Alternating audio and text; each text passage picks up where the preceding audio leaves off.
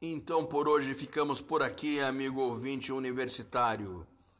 Muito obrigado ao link direto que pudemos fazer com a Rádio Iandê, que discute temas indígenas. Um grande abraço para os militantes pela causa Dayara Tucano, Ed Carlos Tariano, Rutian Patachó, Porã Patiguara e Arlindo.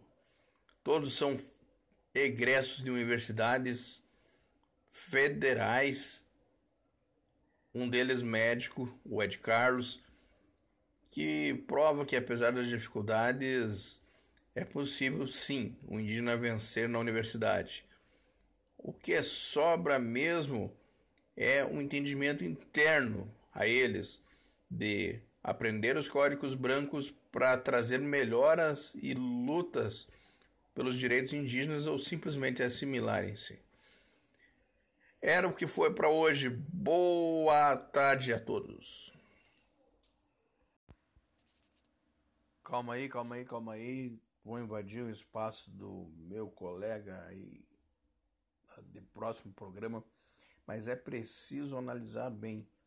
37% favorável a que não existam cotas raciais, como se explica isso, minha gente?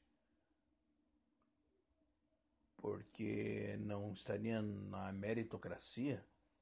Porque os indígenas poderiam ter normalmente acesso aos códigos da universidade, aos códigos ditos assim dos brancos, sem problema algum?